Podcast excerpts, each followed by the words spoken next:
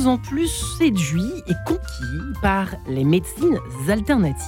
En tout cas, les chiffres le prouvent. Selon un tout récent sondage Odoxa, publié en mai, 57% des Français considéreraient que les thérapies alternatives sont au moins aussi efficaces que la médecine classique.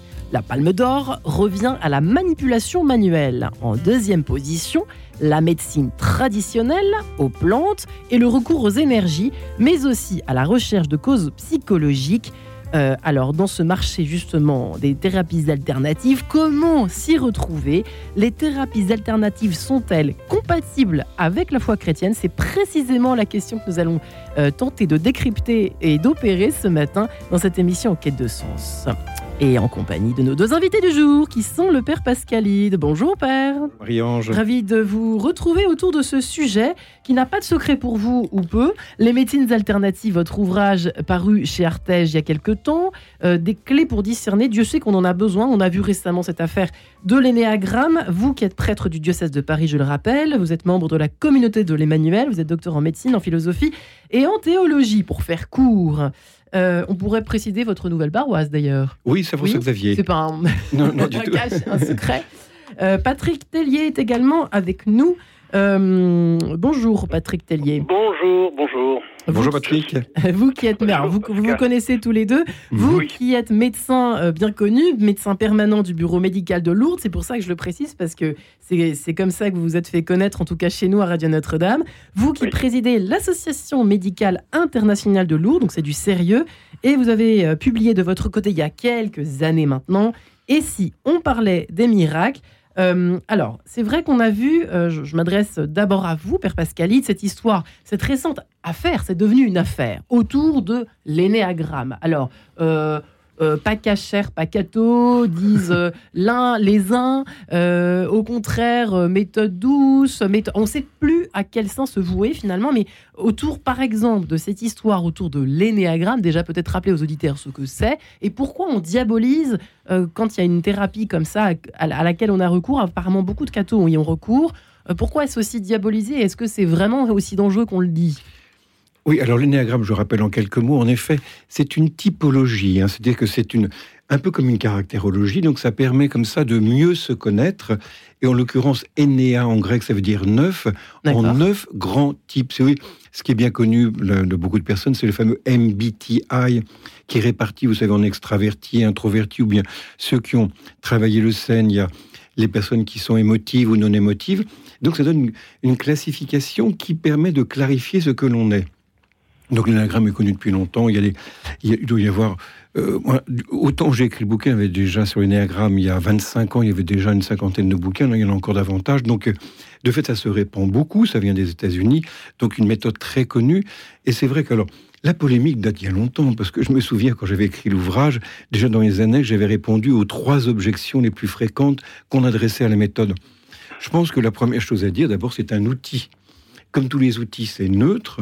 Et donc, la malice éventuelle de l'outil vient non pas de l'outil lui-même, mais de son usage. Et comme vous prenez la voiture, la voiture, il y a, il y a un demi-siècle, vous aviez jusqu'à 40 000 morts par an. Mm. Aujourd'hui, c'est 3 000 morts.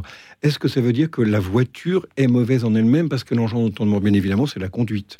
Mais l'origine n'est pas euh, ésotérique ou satanique, comme le disent certains, l'énéagramme. D'abord, on n'a pas d'histoire de l'énéagramme de manière assez précise pour dire d'où ça vient. Ce qu'on sait simplement, c'est que ceux qui l'ont mis au point, ce sont des psychiatres.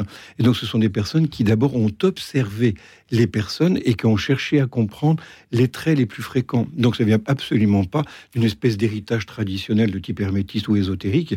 Ça vient d'une observation du réel, tout simplement. Donc, oui. donc, vous voyez, ce qui est derrière qui est intéressant, et c'est un critère qu'on va utiliser en permanence, c'est l'outil, la distinction entre l'outil et l'abus de l'outil. Ce qui veut dire que par rapport en effet à l'énéagramme ou d'autres outils, on peut être, on est entre, moi j'aime beaucoup, c'est le contraire d'une erreur, Marie-Ange. C'est quoi le contraire d'une erreur? Euh, On dit souvent la vérité. Ah oui. Ben moi, je, pensais plutôt que c'était le contraire de mensonge, vérité, Alors, erreur. Le, contraire d'une erreur, c'est l'erreur contraire. Mhm. Hein, et ça, j'aime bien. C'est-à-dire, concrètement, vous êtes sur un chemin de crête entre deux erreurs opposées qui sont deux extrêmes. Donc, si on prend l'énéagramme, il y a ceux qui en ont fait, en font l'outil par excellence, la clé universelle de discernement, y compris l'écriture. Ça, c'est pas bon, par exemple. Ça, ah, c'est vrai que souvent, mais c'est vrai que dans les thérapies, moi, je reçois énormément de psy. Alors, je les aime tous, mes psys que je reçois dans cette émission, en quête de sens, bien évidemment, qui se sont pas exclus. Mais c'est vrai qu'on sent que chacun voit un peu sa, oui. boutique. Quoi. Alors, celui, qui marque. Découvre, celui qui découvre quelque chose, c'est normal qu'il soit un peu obsédé par ce qu'il découvre. Voilà. Ça, c'est normal. Mais c'est vrai que absolutiser un outil comme la psychanalyse, en effet, ou, ou en effet tel type de typologie, ou bien, même toi, euh, euh, Patrick, toi qui aimes bien l'homéopathie, d'en faire la panacée, c'est-à-dire le remède universel, ce n'est pas juste. Donc, la position juste, c'est entre l'espèce d'absolutisation de l'outil et l'autre côté, sa diabolisation. Alors, moi, les critères que je donne, c'est d'abord distinguer entre l'outil et son usage, et deuxièmement, multiplier les outils. C'est-à-dire que pour connaître l'être humain qui est tellement riche et tellement complexe, une approche est utile, mais une autre aussi peut être utile. Comme, comme le corps humain. Le corps humain aussi utilise plein de moyens, par exemple, pour excréter. Donc, espèce de richesse qui caractérise le réel, eh bien, c'est pareil pour guérir quelqu'un. Vous avez commencé par l'hypnose. Si ça ne marche pas, vous allez utiliser un autre outil comme le MDR, vous avez les mouvements alternatifs, ouais, etc. cartonne aussi, hein ça marche de mieux de plus en plus. Ah, hein. Le succès, on en parle beaucoup en tout cas. Ah mais non, mais Francine Shapiro, qui est celle qui a fondé la méthode dans les années 80, elle-même déjà, quand j'avais travaillé ça il y a, il y a une quinzaine d'années, il y avait déjà plus de 600 études en double aveugle qui montraient l'efficacité extraordinaire de cet mmh. outil, notamment sur des pathologies très lourdes comme les stress post-traumatiques. Donc non, il n'y a, a, pas de doute. Mais oui, ce qui est intéressant, c'est que le corps humain il peut guérir par des voies différentes. Vous voyez, l'acupuncture, par exemple, va utiliser les méridiens, dont on sait qu'il y a un de systématisation corporelle. Ben ça, c'est une voie de guérison, alors que si vous utilisez en effet l'homéopathie dont on parlait, ça va être en effet par d'autres principes. Et c'est le médecin qui parle aussi, c'est-à-dire vous avez convoqué la médecine pour étudier tout ça. Ah oui, ce qui est intéressant, mais ça, enfin qu'on en parle aussi, en effet, croiser notre médecine qu'on appelle classique avec ces médecines alternatives et complémentaires dont vous avez parlé. Donc je pense que les deux, là encore, il ne s'agit pas de les exclure ou qu'elles se diabolisent l'une l'autre, mais de les rendre complémentaires. Et c'est le cas de mon ami Patrick, qui en effet pratique les deux. Oui, Patrick Tellier, qu'est-ce que ça vous inspire, ces succès, effectivement? Euh, Ces chiffres sont d'ailleurs intéressants. Hein, euh, ce, petit sondage tout frais. je pensais que c'était 1 sur 2, vous dites 57%. 57%, ça veut dire qu'on est très nombreux, j'en fais partie pour certaines choses. C'est vrai qu'on a tous plus ou moins à la maison des huiles essentielles euh, pour nos mhm. enfants, pour nous, pour des, choses, des petits mots du quotidien, des maladies habituelles de l'hiver, etc. Patrick Tellier, ça c'est plutôt positif, c'est plutôt une bonne chose. Bah, c'est une très très bonne chose. Euh, je crois qu'il est important aujourd'hui de se rendre compte que la médecine classique, la médecine qu'on connaît tous, qu'on enseigne officiellement en faculté, est malade. Euh, il, suffit de voir ce qui s'est passé avec la crise de Covid. Euh, elle n'a pas su répondre à, cette, crise. Et, donc, il y a quelque chose à chercher aujourd'hui, parce que, d'ailleurs, c'est déjà euh, Aldous Huxley qui disait la médecine fait tellement de progrès que plus personne n'est en bonne santé. Et je crois que c'est très très vrai. Euh, on fait des progrès dans tous les sens, mais en, avec des effets secondaires très importants. C'est ça que ça veut dire cette euh, phrase? Pardonnez-moi parce que j'ai pas tout à fait. C'est ça le sens de cette phrase? Le, le, progrès, la médecine a fait tellement de progrès que nous sommes en mauvaise santé? Personne n'est en bonne santé parce que finalement, euh, moi, vous savez, j'ai fait j'ai fait dix ans de médecine. On, m'a jamais parlé de la santé. On m'a parlé de toutes les maladies euh, possibles et imaginables, mais c'était dans les années 60. Mais je peux vous dire que justement, hier, j'ai un monsieur de mon âge qui a huit enfants. Sa dernière fille a commencé médecine. Elle est en quatrième année de médecine. Elle abandonne médecine parce qu'elle se rend compte que ça ne correspond absolument pas à ce qu'elle a dans le cœur, vouloir vraiment soigner les gens, leur redonner la santé. Elle, elle arrête médecine en quatrième année. C'est-à-dire, quand même, c'est incroyable. Euh, ce qui montre bien que les études vous formatent pour, euh, non pas euh, donner la santé aux gens, mais soigner avec des moyens qui sont souvent très chers d'abord, qui sont qui sont coercitifs, qui sont euh, euh, utilisant d'abord et avant tout la chimie, le, au, service des gros laboratoires qui vous obligent d'une certaine façon mhm. à utiliser leurs produits. Moi, pour moi, euh, être chrétien aujourd'hui doit nous faire poser la question est-ce que je continue dans ce sens-là ou est-ce que j'essaie de trouver des médecines? Et il y en a beaucoup. Alors, mon, mon livre vous l'avez pas cité, mais j'ai après 35 ans d'homéopathie et avoir passé 12 ans à Lourdes, en effet, comme médecin permanent du bureau des constatations médicales, j'ai écrit un livre qui est vraiment mon, mon testament, je pourrais dire. C'est une autre médecine est possible. Et je crois qu'il est urgent que les chrétiens eux-mêmes se posent cette question, parce que sinon, euh, on rentre dans un système, un système qui est le système médical actuel, euh, qui euh, ne respecte pas la nature, qui respecte pas la personne et qui ne respecte pas la création. Le, alors, effectivement, merci Patrick Tellier. Effectivement, c'est intéressant. Euh, une autre médecine est possible, mais à condition d'être extrêmement renseigné par Pascal. C'est pas simple de faire son marché, là, comme je disais au début, mais c'est hmm. un peu ça finalement dont ah bah, il s'agit. Un discernement est nécessaire. Je suis bien d'accord. Il faut un vrai discernement hein, pour. Mais je pensais que Patrick, on est bien d'accord. Ton propos pourrait être interprété comme seulement réactif, ce qui n'est pas le cas, bien évidemment. Hein. Non. il va de par exemple, un des grands succès de notre médecine depuis 30 ans, c'est la, la, médecine cardiaque, notamment la chirurgie cardiaque. Il y a 30 ans, il y a eu des parce que j'ai un petit pépin de santé, donc je peux vous le dire. Hein. Et il y a 30 ans, quand vous aviez un infarctus du myocarde, vous deveniez un insuffisant cardiaque chronique. Et le pronostic était de 5 ans avec une pauvre vie qui vous rendait quasiment incapable de vous déplacer. Aujourd'hui, cette chirurgie qui a mis en place, et ça c'est français en plus, hein, hmm. les fameuses stents qui permettent à l'endroit de la coronaire, donc qui sont ces artères qui irriguent le cœur, de pouvoir déposer espèce de, de ça ressemble à, en tout cas ça dilate la coronaire de telle manière que le flux sanguin peut de nouveau passer. Ça a totalement changé la vie des patients. Moi, encore quand je faisais médecine, je me rappelle, il nous dit, là c'était l'époque où on, mettait en place beaucoup de prothèses totales de hanches, les mamies qui à Paris depuis des 10 ans, 20 ans n'avaient pas quitté leur cinquième étage parce que elles avaient leur problème d'arthrose de hanche la prothèse de hanche a changé leur vie. En plus, elle se relevait quasiment le lendemain pour pouvoir justement permettre un bon impact de la, de, la, de la chirurgie elle-même. Donc, il y a de vraies réussites de notre médecine classique. Donc c'est juste pas nier, effectivement. Attendez, chacun son tour, si vous permettez, Patrick, parce que sinon on va pas s'entendre. Non, et donc il s'agit vraiment d'intégrer cette double vision, cette vision classique, avec cette vision qui, en effet, on va le redire maintenant, intègre beaucoup plus la personne, y compris dans sa singularité. Moi, moi des problèmes que je pose, je suis frappé. Hein, déjà de mon temps, notre médecine était déjà très quantifiée, très normalisée. Il fallait qu'on rentre dans des courbes pour avoir un diabète, en effet, il faut avoir plus que 0,8 mg de, de, sucre dans le sang. Moi, ce qui me frappe, c'est que 40 ans après, on est encore plus normalisé. Dire, les protocoles médicaux ont tout envahi. Le médecin qui vous regarde dit, bon, dans quel protocole je vais pouvoir le faire rentrer? hein. Et oui, et du coup, votre singularité n'est pas du tout honorée. Alors justement... D'où le succès des médecines alternatives. Ah ben, L'homéopathie, par exemple, que tu pratiques, toi pratiques, Patrick, c'est le cas de le dire, toi, au contraire, tu inscris l'homme dans une histoire, dans un contexte, et du coup, les personnes elles-mêmes se sont d'abord simplement accueillies et reconnues tout simplement. effectivement, il y a du travail, messieurs. Euh, Patrick Tellier, Père Pascalide. Euh, je vous propose de nous retrouver. On a encore une minute. Comme vous êtes très bavard, j'hésite, j'hésite. Guillaume, derrière cette vitre, me dit que j'ai encore deux minutes. Alors, c'est parfait.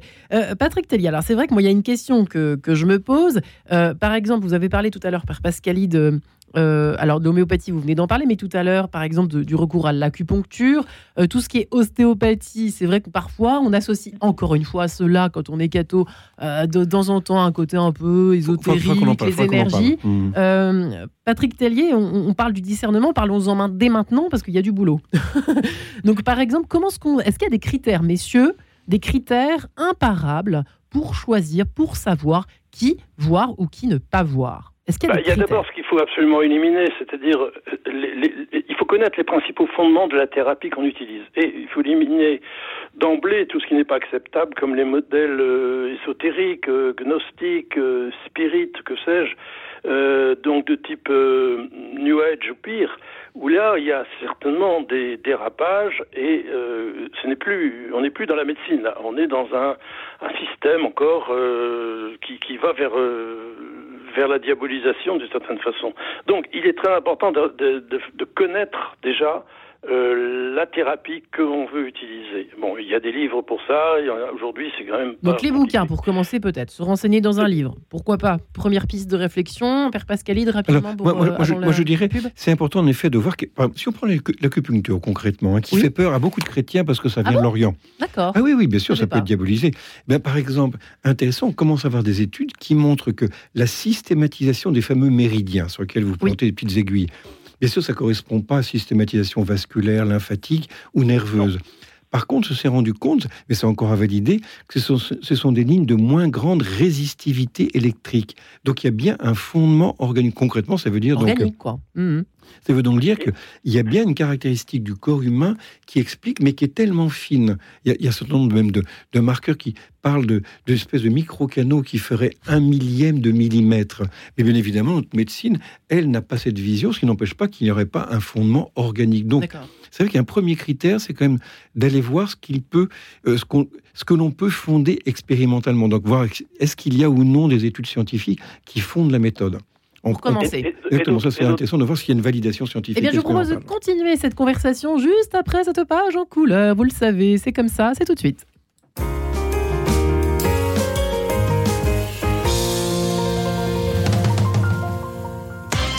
Tout doux, Vincent Bellotti faire passer les aviateurs alliés de Belgique en Espagne en traversant la France occupée. Eh bien, c'était le but du réseau Comet, une organisation clandestine fondée par une jeune résistante de 25 ans. Une histoire incroyable et pourtant méconnue, retracée en bande dessinée, que nous racontera son scénariste, l'historien Jean-Yves Le Naour. Tout doux, c'est ce mardi à 18h30. Alors c'est toi qui vas tous les jours à Massabielle Oui, monsieur. Et tu y vois quelque chose de beau? Oui, monsieur. Tu t'appelles? Bernadette. Bernadette comment? Soubirous. Bernadette de Lourdes. Le spectacle musical qui a déjà bouleversé plus de 150 000 spectateurs arrive enfin à Paris du 21 au 24 septembre au Dôme de Paris, Palais des Sports, et en tournée dans toute la France à partir de septembre. Réservation, point de vente habituel. Radio Notre-Dame, les auditeurs ont la parole. Il y a euh, un certain nombre d'informations à caractère religieux, on va dire, ou spirituel. C'est-à-dire que parler du religieux au sens très large ou d'un événement important qui a lieu dans notre église, il n'y a pas beaucoup de radios, il y en a peut-être même qu'une, c'est Radio Notre-Dame. Il y a une ouverture au monde, d'une part, et on aborde des informations religieuses comme euh, cela devrait être fait par tout le monde. Pour soutenir Radio Notre-Dame, envoyez vos dons au 6 boulevard Edgar Quinet, Paris 14e ou rendez-vous sur www.radionotre-dame.com. Merci. En quête de sens, Marie-Ange de Montesquieu.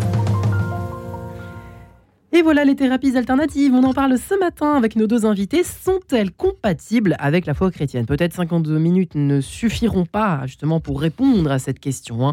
Nous essayons en tout cas de vous donner, chers auditeurs, de nous donner, nous essayons de nous donner des repères, des pistes pour ne pas se tromper justement en allant consulter un acupuncteur, un ostéopathe, euh, une euh, spécialiste de l'énéagramme ou autre.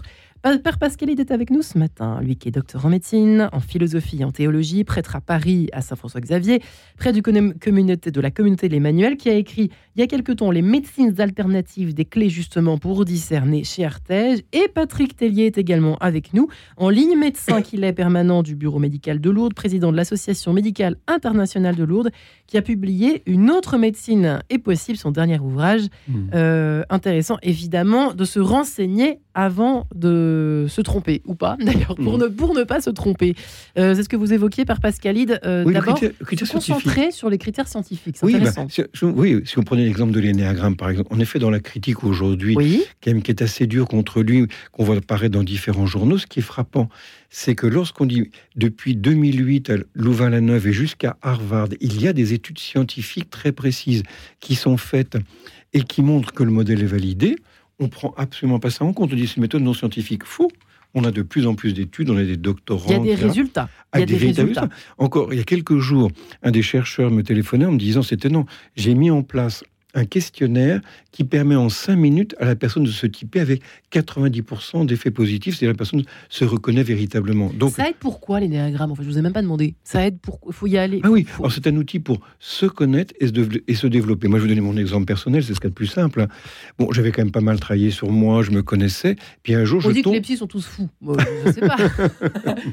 Cela ne nous regarde pas ce matin. En tout cas, souvent leur vie sert de laboratoire, et donc c'est vrai que c'est assez utile de pouvoir se connaître. Alors, en tout cas, moi-même, moi je suis pas psy, hein, donc un jour, en effet, je, je, je, lis un livre, le premier qui est paru en français en 92, je pensais me connaître.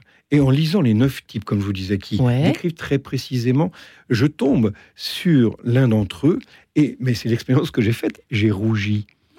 J'étais tout seul, je me suis dit, mais ils me connaissent mieux que moi. Et donc, de fait, ça donnait une clé. C'est intéressant parce que euh, une des études faites à Louvain montre que cette typologie est tellement fine que lorsque la personne se reconnaît, elle explique grâce à cette typologie 60% de ses caractéristiques. C'est la moyenne que l'on a. Donc, c'est-à-dire que sa puissance par rapport à d'autres caractérologies qui souvent arrivent à 20 ou 30%. Alors, d'où la puissance même de l'outil explique que certains l'absolutisent, c'est-à-dire font en effet une espèce de clé mhm. universelle, au point de dire, par exemple, toi, tu es un type 8, tu ne peux pas te marier avec ce type 2. Et ça, c'est absurde. en fait, ça sert à mieux se connaître, et un deuxième point aussi, ce qui est intéressant aussi, c'est que ça permet aussi d'évoluer. Parce que du coup, moi, j'ai pu voir en moi ce qui pouvait être sclérosé et ce qui faisait souffrir les autres. donc. Sans, étonnement, j'étais plutôt assez cérébral. Non, sans blague. oui, absolument, très étonnant. Bah dis donc, ça vous fait rougir de savoir ça. Euh, et du coup, j'ai découvert que c'est fait que je développe aussi mon expression affective, mon sens relationnel, l'engagement dans l'action. Donc du coup, ça m'a servi de lieu à la fois pour voir là où je pouvais porter du fruit, mais là où je pouvais faire souffrir moi-même et les autres. Donc c'est un véritable outil qui m'a aidé dans ma conversion. Il va de soi que c'est pas un outil de salut, mais par contre ça m'aide à concrétiser les endroits où je dois me convertir. Pourquoi ça cartonne chez les cathos rapidement? Pourquoi ça cartonne chez les ah, cathos? Vous avez une idée ou pas? Alors moi je pense que c'est pas les cathos comme tels, c'est qu'aujourd'hui les cathos ou non cathos aiment mieux se connaître et je trouve que c'est extraordinaire. C'est une bonne chose en soi. C'est très précieux. Au fond, on vit le commandement de Jésus. Hein. Aime ton prochain comme toi-même. Et oui, il faut se Comment est-ce qu'on peut aimer l'autre si on ne s'aime pas soi-même? Si on déteste quelque chose en soi, on va le projeter sur l'autre. Ce qu'il faut, c'est ne pas aller à l'infini. C'est-à-dire la, démarche de la psychanalyse, on le sait tous. Euh, quand on a passé euh, dix ans sur le divan, on n'a jamais fini et on continue de nous enfermer ah bah, là-dedans, de s'enfermer. Oui, je pense que la juste attitude chrétienne, c'est se connaître, ou plutôt s'aimer, s'estimer soi-même pour mieux aimer l'autre. Dire, si mon horizon de vie, c'est seulement m'aimer moi-même, c'est un petit peu tristounet. Hein. Par contre, si je ne m'aime pas, je ne peux pas véritablement aimer l'autre. Donc, je crois que le critère, c'est de finaliser cette connaissance de soi par l'autre. Et c'est pour ça que une personne qui se connaît, mais en même temps qu'elle développe aussi des lieux où elle peut rendre service, où constamment elle marche sur Décentrer aussi et en hein même temps se connaître. parce que moi je pense qu'autrefois on se connaissait pas assez. Et donc de ce fait-là aussi, on pouvait commettre vraiment des grosses bourdes. Aujourd'hui, c'est vrai que tous les critères du narcissisme sont en hausse. On voit bien les incivilités, etc. Donc aujourd'hui, on est plus tenté par cette espèce d'égocentration. Et le juste regard chrétien, comme toujours, juste équilibre. Hum se connaître et s'aimer pour mieux connaître et mieux aimer l'autre. Ouais. Hein, Intéressant aussi, Patrick euh, Tellier, de garder ça en tête. autre, autre piste éventuellement de votre côté euh, pour ne pas se tromper et pour préférer l'une ou l'autre euh, thérapie quand on traverse soit une crise. Alors, pour ne pas se tromper, il faut aussi, je pense, vérifier le degré de confiance qu'on peut mettre en la personne du thérapeute lui-même. Pas simple, hein. pas simple, pas simple, pas simple, hein, ça.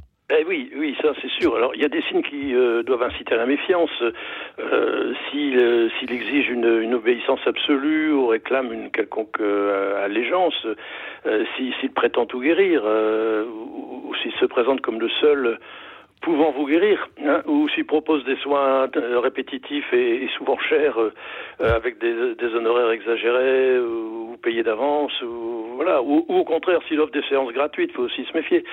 Euh, s'il essaie de vous vendre des, remèdes miracles, entre, entre guillemets, euh, voilà. Donc là, il faut être très, très euh, avoir un, bon discernement par rapport au thérapeute lui-même. Ça, je crois que c'est fondamental. Alors, Et puis après. Mhm. C'est pas parce que euh, on fait de, de l'acupuncture qu'il faut adopter la philosophie euh, taoïste, vous comprenez? Euh, ni, faire du yoga obligatoirement. L'acupuncture, c'est une médecine qui, qui, est en elle-même suffisante. Il n'y a pas besoin d'aller chercher plus loin. donc voilà, moi je crois que c'est déjà la base. Mm. bien sûr, après, il y a toutes sortes de moyens de santé très divers. Et euh, il faut commencer par le plus simple. Le plus simple pour être en bonne santé, c'est d'abord l'alimentation. Hippocrate le disait déjà. On dit de plus en plus. Euh, la diététique. La diététique, la diététique qui est vraiment euh, fondamentale. J'aimerais quand même qu'on parle, messieurs, si ça vous ennuie pas, de l'ostéopathie. Là, alors, on parle de manipulation manuelle. Hein, le sondage Odoxa le mhm. précise bien. C'est quand même la, palme d'or revient quand même à l'ostéopathie, on peut dire ça, ou au rebouteux. Je sais pas euh, si on peut mettre. Je pense que ça ah en fait partie. Non, c'est pas la même chose. Hein. ça touche aussi une partie du corps ou quoi. dans, l'ostéopathie. Alors, qu'on en parle parce que nos auditeurs se posent la question ce matin, ça c'est sûr. Alors, moi je ne sais, je ne sais, je ne, je n'ai que, que, des relations avec tel ou tel ostéopathe, je n'ai pas forcément d'études. Je ne sais pas si toi, Patrick, tu as vu des études sur l'ostéopathie? J'en ai pas vu beaucoup, non. non. Ai pas trouvé non plus. Il y a la chiropathie, la chiropractie. non, mais par contre, c'est une discipline qui aujourd'hui est véritablement enseignée, complémentaire de la kinésithérapie. Hein. Et, de, et, de, fait, euh, expérimentalement, il semble bien qu'il y a de véritables résultats. Ça, c'est important, vous voyez, par rapport à la diabolisation. Ouais. Que la grande crainte du cathode, c'est de se dire, oulala, là là, et c'est la formule utilisée. C'est Satan derrière. C'est une porte ouverte au démon. Et cette formule elle-même, ça crée une véritable panique. Hein. Alors, moi j'ai un critère tout simple que je retiens de la tradition, saint Thomas d'Aquin utilise, ce qui se produit le plus souvent est naturel. Or la nature vient de Dieu, donc elle est bonne. Or, quand on voit en effet un ostéopathe qui a une bonne expérience, on voit bien que les résultats sont présents le plus souvent. Le démon lui-même ne peut agir que ponctuellement et non pas de façon habituelle. Il ne peut que mimer un processus naturel de façon euh, euh, très très située et non pas de façon euh, tellement courante que ça deviendrait un processus naturel. Donc, lorsque ça marche de façon habituelle, c'est devenu une méthode, c'est ça que vous êtes en train de nous dire oui, finalement, en, effet, si vous prenez l'acupuncture qui fonctionne de façon en effet régulière, quand on prend aussi l'homéopathie qui marche en plus chez les petits enfants et chez les animaux, donc là il n'y a pas d'effet placebo, donc on voit bien que ça marche véritablement. Et donc il y a des processus naturels, donc inscrits dans notre nature qui est bonne, même si on ne les connaît pas encore aujourd'hui. Hmm. Donc tout ça, c'est ça doit nous donner confiance. Et, euh, mais on va reparler de cette question de la diabolisation parce que le mot lui-même veut dire créer une panique. Et donc, du coup, on passe de la raison à la passion. Mm. Hein, par, la peur, on n'a plus qu'un seul réflexe, ça serait d'écarter absolument cet outil. Alors qu'il faut prendre le temps. Et le magnétiseur, alors et le magnétiseur Parce que maintenant, c'est un débat dans les salons, dans les rues, dans les cafés et à la sortie des églises. Alors, Vas-tu voir un magnétiseur Alors, le magnétiseur, qui est, qui est, un mot très ambigu, en fait. Hein. Autrefois, du temps de Mesmer, le magnétisme, en effet, c'était une théorie qui, en plus, était liée à la découverte de l'électricité, qui faisait croire qu'en effet, on pouvait guérir les personnes en faisant circuler l'électricité entre eux. Mais quand on voit l'évolution, on se rend bien compte que ce qu'on a appelé magnétisme, en fait, correspond à l'hypnose. L'hypnose elle-même, aujourd'hui, donc, est très validée scientifiquement, hein, et en fait correspond à un processus non pas de type électrique, hein, pas du tout, ah, mais un processus à la fois de type neurologique et psychologique. Alors, c'était déjà bien connu à la fin du 19e siècle, à l'époque de Charcot. Hein. Freud était venu à mmh. Paris pour se former à l'école du grand psychiatre Charcot de la Salpêtrière et après ça a connu un certain discrédit, puisque Freud lui-même, qui a commencé après ça à abandonner l'hypnose, mais a été redécouvert aux États-Unis par ce génie fabuleux qui est Milton Erickson, et dont les résultats sont faits. La fameuse hypnose ericksonienne. Exactement, qui, utilise simplement une capacité. Alors, là encore, les mots font peur. On parle d'état de conscience modifié, je pense. Ça fait peur au cateau, évidemment. Ça. Ah oui, oui, bien sûr. Ils confondent en fait hypnose et spiritisme. Et c'est intéressant parce que à la fin du 19e siècle, ça crée un tel débat, notamment dans le monde catholique, que c'est remonté jusqu'à Rome, à ce qu'on appelait à l'époque la Sainte Inquisition, en effet, et euh, qui, aujourd'hui, dans ça correspond à la Congrégation pour la doctrine de la foi, c'est saisi, ce qui est rare, du dossier. Il y a un gros dossier en latin à la Congrégation pour la doctrine de la foi, s'appelle De Hypnotismo. Et en effet, ils ont demandé à plein d'experts de venir. Je, je, je retracer un peu toute l'histoire parce qu'elle mmh. est assez passionnante. Je ne rentre pas dans le détail ici. Mais à la fin, ils ont dit au fond, quand on regarde, c'est un processus qui paraît véritablement médical. Comme nous n'avons pas compétence, nous, l'Église, elle, ne peut juger que sur la foi et sur les mœurs, nous n'avons rien à dire. La seule chose qu'on peut dire, c'est que on se rend compte que cela fait du bien, on ne peut qu'encourager la médecine à elle-même de valider l'outil. Donc intéressant de voir que ils ont tranché en disant ce n'est pas du spiritisme, on fait donc pas appel ni aux démons ni à des âmes séparées. Alors que le magnétisme, par contre, alors c'est là que les critères sont utiles. Voyez, voilà, nous y voilà les critères. Alors, moi, je, euh, de Patrick euh, Tellier. Donc, Patrick, en a donné un certain nombre que je trouve tout à fait précieux. Moi, je me suis permis, je vais me permettre de me citer dans le livre, hein, page 84, où je donne en effet des critères. D'abord des critères qui concernent la médecine elle-même, donc la, méthode, et ensuite des critères qui concernent le thérapeute. C'est deux choses différentes. Hein. Quant à la médecine, premièrement, conformité avec la raison, c'est-à-dire qu'on va voir s'il y a une validation scientifique. Vous voyez, par exemple, récemment, on me parlait, c'était quel outil euh, En tout cas, il montrait bien qu'il n'y avait pas, en, double aveugle, en tout cas, ça montrait pas qu'il y avait une efficacité. Quand on parle, par exemple, du décodage biologique du fameux docteur Hammer qui dit qu'il y, a un traumatisme psychologique à l'origine de tout cancer, l'hypothèse est intéressante. Elle n'est toujours pas aujourd'hui validée. On a des études, mais qui sont pas complètement concluantes. Donc, du point de vue de la raison, c'est encore matière à opinion. On peut, on peut dire oui, c'est vrai, ou bien c'est faux. Deuxièmement, conformité avec l'éthique. Bien évidemment, il faut que l'outil lui-même soit moralement conforme, que ça ne nous invite pas à avoir des attitudes qui sont, je n'ai pas un exemple qui me vient, mais bien évidemment que ce ne soit pas contraire. Euh, si on vous demande de vous séparer de votre conjoint, parce que ça paraît thérapeutique, on peut s'interroger sur la validité de la méthode psychologique, par exemple. Et troisièmement, conformité avec la foi, qu'il n'y rien qui soit contraire à ce que nous enseigne le magistère.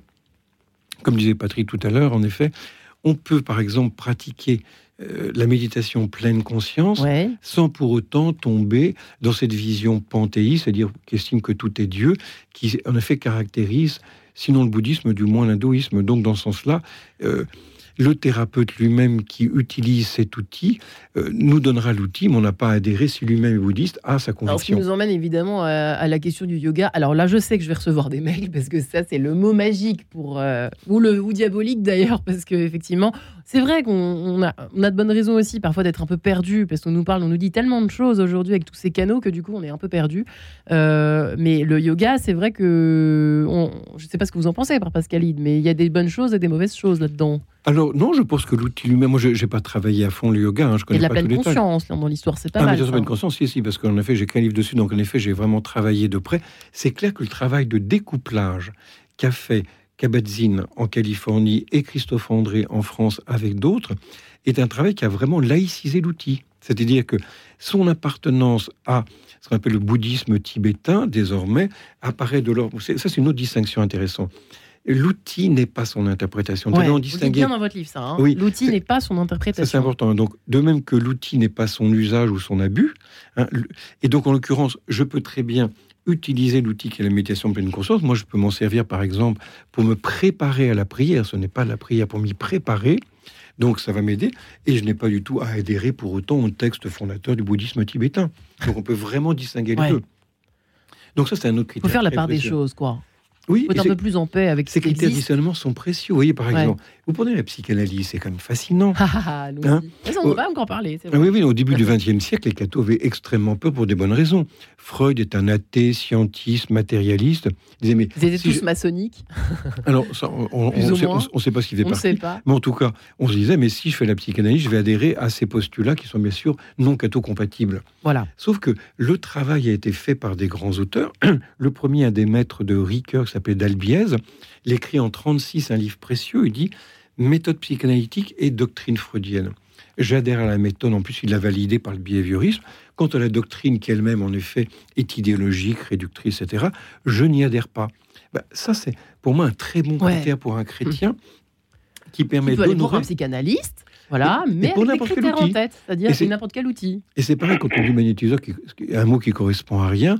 Voyons un petit peu, ça peut être une personne qui en effet utilise des outils de type hypnotique, hein, hypnose, même si le mot hypnose fait peur, parce que quand on voit hypnose, on pense, vous savez, à celui qui dans les cigares du pharaon, là, le fakir. en train de penser à ça. Tout oui, ou bien sinon le serpent K dans le livre de la jungle. Alors Et confiance. Alors que, exactement. Alors que euh, l'état hypnotique est un état par lequel nous passons tous les jours, y compris même dans toutes les heures et demie entre la veille et la conscience. Donc c'est un état tout à fait naturel. La, la fameuse transe, en fait. Alors oui, la transe, est mais, mais, le trans fait peur. Oui. Mais transe est Non, en fait, c'est un extraordinaire outil qui permet de, que nous lâchions prise et qui permet donc au cerveau lui-même de s'auto-guérir. C'est qu'il y a en nous des capacités naturelles déposées par le bon Dieu qui nous permettent d'aller mieux. Vous savez, le démon, Certes, on dit il fait peur parce qu'il utilise ses outils, mais il a une autre arme, le démon, c'est de nous priver de bons outils. Mmh. Comme toujours le juste milieu. Donc on se retrouve, vous voyez, finalement les deux extrêmes se retrouvent.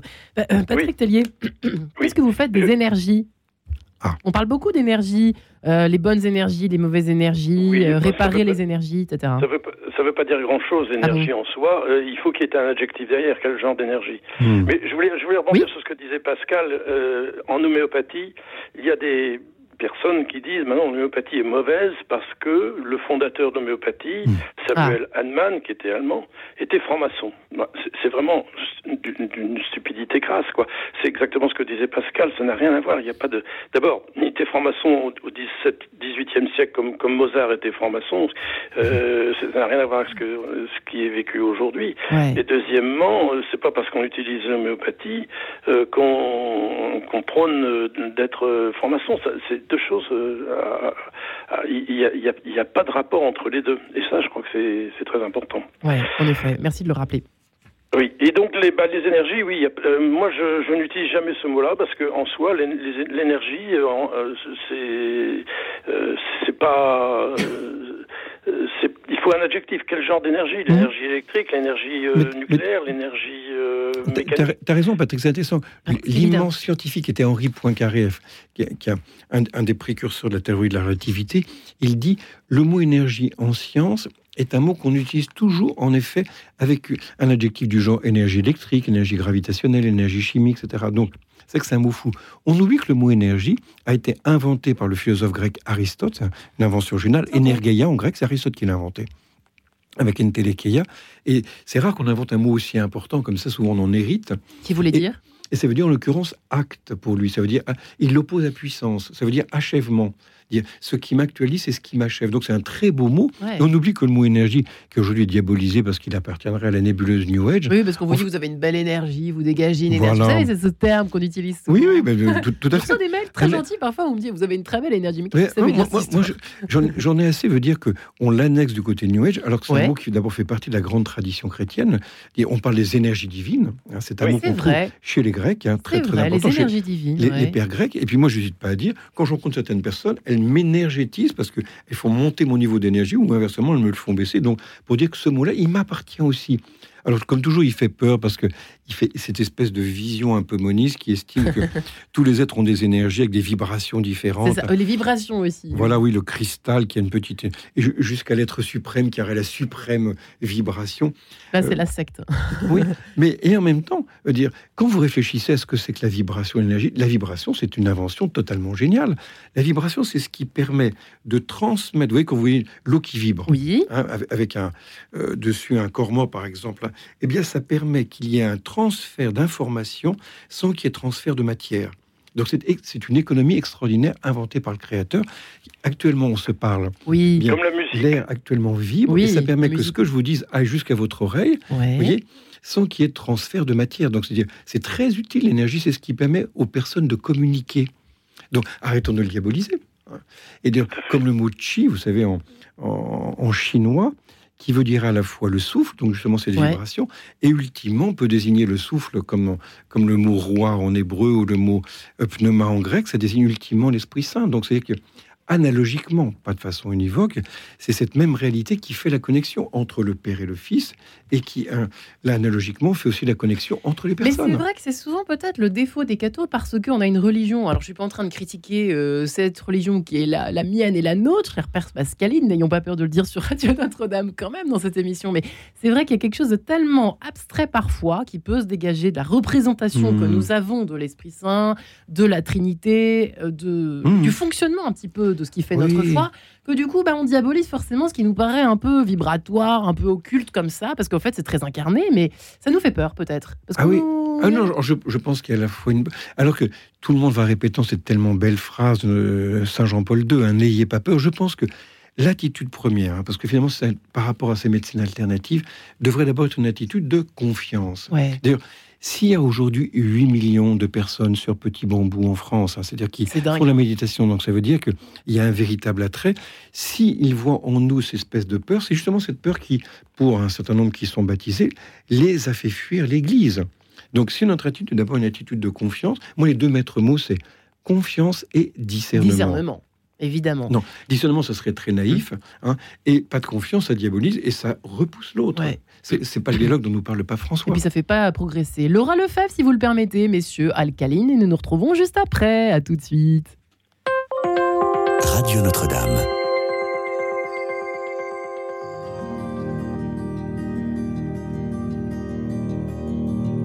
Le silence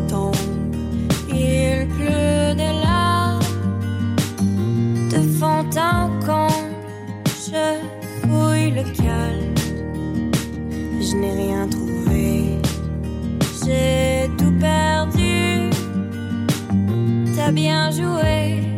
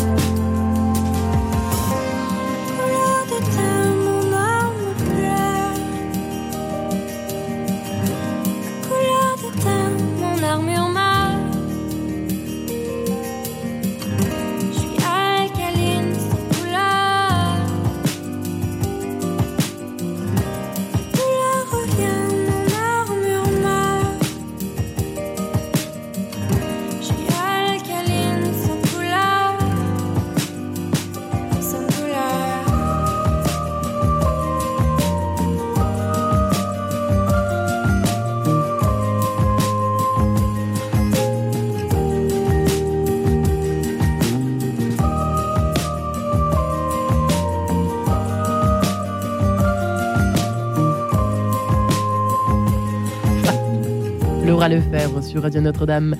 Cette douce alcaline dont nous avons besoin quand on s'énerve un peu trop à propos de ces thérapies alternatives qui peuvent être, ma foi, fort utiles si l'on les connaît bien, les maîtrise bien, les discerne bien, avec confiance, comme le disait le père Pascalide. Les thérapies alternatives sont-elles compatibles avec la foi, la foi chrétienne? Eh bien, nous en parlons tout simplement aujourd'hui avec le père Pascalide et Patrick Tellier, qui est médecin, je vous le rappelle, au bureau médical de Lourdes, et le père Pascalide, prêtre à Paris, euh, qui est docteur en médecine, en philosophie et en théologie. Ils se sont tous les deux intéressés à ces médecines alternatives. Une autre médecine est possible avec Patrick Tellier et le père Pascalide et son décryptage, c'est clé pour discerner chez Artege euh, ces fameuses médecines dites alternatives, qui sont donc euh, complémentaires aussi à la médecine classique, évidemment. Nous ne sommes pas ce matin tous les trois en train de diaboliser ce qui existe et le progrès, mais euh, nous donner des pistes. Hein, c'est un peu l'objectif, vous donner des pistes, auditeurs qui mmh. nous écoutez et qui êtes parfois un peu perdus. Il y a de quoi, parce qu'il y a tellement de choses qui apparaissent aussi, hein, messieurs. Patrick Tellier, c'est parfois pas facile. Il y a une telle jungle de, de, médecine, de propositions qui se disent pas forcément médecine. Mmh. Alors comment? 360 360 thérapies brèves aujourd'hui. 360 thérapies brèves. Hmm. Alors, vous avez des exemples de thérapies brèves parce, parce, par Oui, bah, oui bah, on a parlé d'hypnose, on a parlé voilà, de thérapie comportementaliste et cognitiviste. Non, c'est vraiment des thérapies psychologiques. Hein. Oui. Donc, le MDR le MDR, le FT, il y a plein avec plein de sigles, vous voyez. Donc plein, de propositions. Donc je comprends que les personnes ont besoin, aient besoin de critères. Voilà, donc c'est pour hmm. ça qu'on a dit qu'il fallait euh, discerner. Ah, qui... Ah, les deux thèmes clés pour moi, c'est accueillir, donc faire confiance et discerner ces deux termes-là, et non pas repousser. Ce ne soit pas la peur qui nous conseille, surtout pas, parce qu'elle refuse. Effectivement, Patrick Tellier, vous disiez euh, non pas non plus trop fouiller, parce que vous avez dit qu'il fallait discerner en lisant des livres. Mais par exemple, l'homéopathie, si on commence à, diaboliser l'homéopathie parce que le fondateur était, euh, je sais pas, occulte, franc-maçon ou autre, euh, on n'en sort pas non plus, quoi. Donc, bah non, faut faire confiance aussi un peu à ce qui se présente à nous, quoi plus avancer. Non, et je pense aussi que pour nous, pour nous chrétiens, euh, dans, dans, le, dans, le, prolongement de ce qu'a dit le pape François euh, sur l'audate aussi, euh, dans son encyclique l'audate aussi, ces médecines vont dans ce sens-là. Et moi, je, je, mon livre essaye d'appliquer l'audate aussi à la médecine et à la santé d'une certaine façon, parce que ces médecines sont quand même beaucoup plus écologiques dans le bon sens du terme, dans, dans, la mesure où elles, elles respectent la nature elle-même. On utilise par exemple en homéopathie des produits naturels d'origine animale, végétale ou minérale, et, euh, et les, il n'y a pas d'effet secondaire. On n'a aucun effet secondaire. Soit ça marche, soit ça marche pas. Euh, mais on, ne risque, on ne risque pas de créer des effets secondaires. Or, c'est quand même un des problèmes actuels euh, dans la médecine classique. Oui, on est, on est bien d'accord. Hein. Ça, c'est vrai que c'est un véritable atout. Sauf quand, effectivement, alors je disais, je vais vous embêter à nouveau, messieurs, avec ça, mais quand on tombe mal, parce que j'ai reçu, effectivement, en préparant l'émission, j'aime bien faire un petit sondage autour de moi, il y a eu des mauvaises expériences vécues par certains qui sont tombés sur une mauvaise personne. Père Pascali, comment oui. on fait Alors, d'où l'intérêt? On, on, a parlé tout à l'heure des critères par rapport à la médecine elle-même, mais aussi des critères par rapport au thérapeute. Ben oui. Euh, je les redonne. Hein. Moi, je donne hmm. six critères importants. La compétence, hein. quelle formation, quelle expérience. Donc, exactement. Euh, la personne elle-même doit pouvoir nous donner quels sont ses diplômes, sa reconnaissance par ses pairs, etc. Donc ça, c'est un premier critère. Deuxièmement, Patrick le rappelait tout à l'heure, l'honnêteté. En l'occurrence, le prix mesuré, le nombre de séances lui-même limité pour qu'il ne devienne pas une espèce de gourou. Et c'est vrai que, par exemple, les coupeurs de feu ou d'autres, très souvent, ils soignent gratuitement. Donc là-dessus, non seulement il y a honnêteté, mais un véritable service. Ça existe coupeur de feu ou pas? C'est un vrai. Alors, moi, j'ai pas réussi à trouver d'études qui, qui, me garantissent, mais je suis pas un spécialiste de la question. C'est pas diabolique. Ah non, mais toujours pareil. Hein. c'est que quand on voit que c'est fréquent, quand on voit que c'est une véritable efficacité, on doit d'abord soupçonner au bon sens du terme qu'il y a un processus naturel qu'on ne connaît pas encore. Chez les coupeurs de feu. Oui, par exemple. Hein. Alors il va de soi que aussi dans les critères, hein, donc l'absence de toute puissance, c'est pas la personne qui elle-même va dire je suis le meilleur et c'est la seule méthode. Ça, bien sûr, c'est de la toute puissance. Donc ça marche pas. Quatrième critère, le respect de la liberté du patient et de ses convictions philosophiques et religieuses. Si en effet il vous impose sa vision du monde, il, faut absolument. Votre avenir, hein, on n'a pas encore parlé de ça, mais. Ah oui, bien sûr, alors ça va de soi Je sens que des énergies vont arriver. oui, oui, alors absolument. Alors que l'avenir, en effet, est contingent, donc on ne peut pas bien évidemment le prédéterminer, hmm. sans parler des prophéties autoréalisatrices. autoréalisatrices. Oui, complètement. Hein. Euh, la transparence, cinquième critère, transparence de la méthode. Bah, dites-moi exactement. Par exemple, en effet, Patrick l'évoquait aussi tout à l'heure Si une personne en effet prie, vous avez l'impression qu'elle ferme les yeux, elle prie, voire elle, elle bouge des lèvres, là vous lui demanderez, ben, attendez, qui prie? Si en effet elle prie la Vierge Marie, ben, il n'y a pas de problème. Mais si en effet elle fait appel à tel ou tel mantra dont vous ne connaissez pas l'origine, c'est voir, elle invoque en effet une espèce de divinité, là ça va de soi qu'on va. Il faut aller voir un exorciste alors après, après ce coup-là. Si on tombe mal, c'est ça ma question. Si c'est ponctuel, ça euh, j'aurais. Non, encore, j'aimerais avoir des études pour savoir si en effet il peut y avoir une porte d'entrée, si vous le faites de toute bonne, en toute bonne volonté, de manière ponctuelle, pour quelle raison? Intéressant, Père Pascali, de... on sait pas forcément évident, vous voyez On, on ah se bah, poser la question. Moi, hein. je, je, regrette que, mais ça, avec tel ou tel prêtre exorciste, j'en parle volontiers, j'aimerais qu'il y ait quand même davantage aussi d'études statistiques hein, pour essayer de montrer s'il y a des corrélations. C'est pas parce que je vois deux personnes qui en effet ont vu un coupeur de feu et par ailleurs en effet ont besoin au moins d'une prière de délivrance qu'il y a une corrélation de cause à effet. On devrait appliquer à l'exorcisme la même rigueur que l'on applique pour ces thérapies nouvelles. Patrick Tellier. Oui. Pardon, si, dernier, critère, l'absence de pratiques occultes. Voilà. Avec, ces critères, à mon avis, on peut avoir un bon discernement. Et, le, coup de la prophétie, c'est vrai que ça, c'est rédhibitoire, messieurs, quand même. Hein. on est bien d'accord. Hein. C'est la toute-puissance, en effet, du thérapeute. Hein, Patrick Tellier? On est bien d'accord hein, avec ça. Oui, tout à fait. Non, non, mais il faut être très, très prudent, c'est certain. Mais je crois qu'avec un peu, de, un peu de, bon sens, on voit quand même si quelqu'un essaie de vous, vous, vous en... Hmm de, vous, donner ce que vous n'attendez pas, qui est autre chose. Euh, quand on est fragile, c'est pas simple de discerner. Hein, cela dit, quand on va voir quelqu'un comme cela, c'est qu'on ne se sent pas très bien. Vous voyez ce que je veux dire On est vulnérable, donc euh, on peut croire un peu. On est crédule. mais on, peut aussi demander conseil, on peut aussi euh, en parler à d'autres. On peut, bon, voilà. et puis, en effet, comme le disait Pascal, la compétence en priorité, être certain que la personne n'est pas un charlatan, c'est la base. Il hein. ne euh, faut pas aller voir n'importe qui, ça c'est sûr. Mais quand ça marche, euh, on peut être, on peut, on peut, on peut se dire que c'est bon signe, Père ah. Pascal. Non, le critère, c'est pas de savoir si ça marche ou si ça marche pas. C'est d'être certain qu'on ne se trompe pas et qu'on qu'on a affaire à quelqu'un de sérieux qui fait son possible pour vous soigner sérieusement. C'est pas de culte. Euh, après, mm. ça, ça, peut marcher, ça peut ne pas marcher. Aucune médecine qui marche à 100%, ça, je suis tout à fait d'accord. Euh, L'occulte, c'est vrai que c'est parfois peut-être délicat à discerner. Ben c'est aussi, c'est un mot tellement général et tellement vague, il faudrait bien voir ce qui est derrière. Hein en l'occurrence. Non, vous savez, le, bon, le bon sens, on oublie. Hein, de, autant Saint François de Sales on trouve ça chez les pères du désert. Hein, Il disait, veut dire, mais ne vous approchez pas du démon. veut dire, c'est un chien qui aboie, mais qui est enchaîné. Si vous approchez, vous vous ferez mordre, mais si vous approchez pas, il vous mordra pas. Donc, ça nous permet d'arrêter, ça permet de se détendre par rapport à la peur qu'exerce le démon, comme si le démon était tout puissant.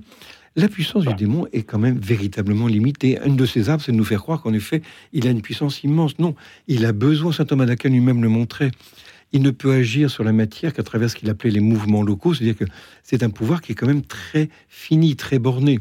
Donc, il utilisera davantage, en effet, euh, votre crédulité, il utilisera davantage, en effet, par exemple, moi, ce dont j'ai peur, c'est pas du démon lui-même, c'est ce qui donne en moi emprise au démon, à savoir mon orgueil et mon égoïsme. Mmh, mmh, mmh. Hein, c'est d'abord mon attitude intérieure spirituelle. C'est ça qui donne véritablement et c'est pour ça que le critère, en effet, de non toute puissance est un critère important.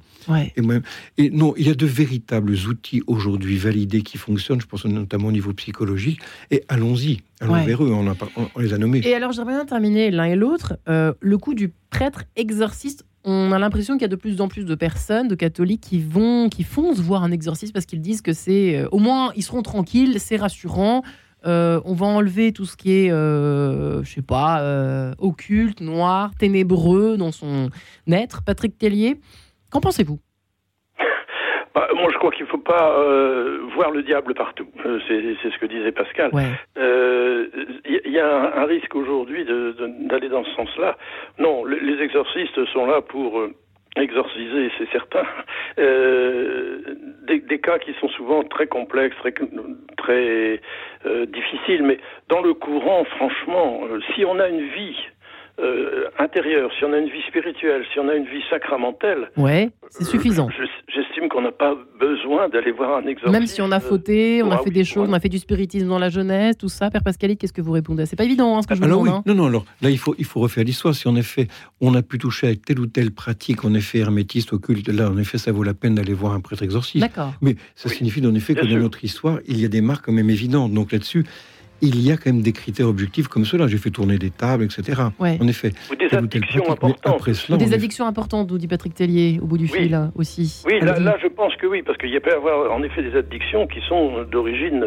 La frontière. Euh, négatif, très négatif. Et, là, là on, a un, attachement réel qu'il faut euh, couper. Uh-huh. Ça, c'est possible. Ça. ça. la médecine, là-dessus, elle ne peut pas grand-chose. Hein. Alors, on, a, là, on a trouvé un nouveau critère intéressant, c'est la plurifactorialité. Le fait qu'il y a plusieurs facteurs, il peut y avoir des fondements aussi organiques. Hein. Il y a des patients qui, avec une prise d'alcool, peuvent, et oui, à cause d'un fondement, déjà consacré une émission, tout à fait. Donc, ça veut donc dire que, là encore, avoir une approche complexe et non pas s'imaginer que le, démon est la cause principale des mots. Qui... La cause principale. Non, non. Je le répète, hein, confiance et discernement, c'est vraiment les deux critères à avoir. Et on a vraiment des bons outils. Nous, catholiques, ne nous en privons pas. Eh bien, je crois que ce sera le mot de la fin. C'est la première fois que je suis aussi en avance pour terminer cette émission tranquillement. Eh bien, merci Père Pascalique, qui est un excellent élève en la matière. Merci infiniment à vous deux, euh, prêtre à Paris, je le rappelle, Père Pascalique, de votre ouvrage intéressant pour nos auditeurs hein, qui se posent beaucoup de questions. Euh, ouvrage très complet, Les médecines alternatives, des clés pour discerner chez RT. Je sens qu'il y en avait un autre dont vous vouliez parler tout à l'heure. Euh, sur le même sujet, mais bon, celui-là est quand même. aussi ressources pour guérir, oui. Ressources pour guérir. Patrick Tellier et votre autre médecine est possible également à se procurer pour y voir plus clair là-dedans. Hein? Oui. Oui, pour terminer. Eh bien, merci à vous deux, messieurs. Merci, merci à vous, Marie-Ange. Retrouvez le podcast de cette émission sur le www.radionotre-dame.com.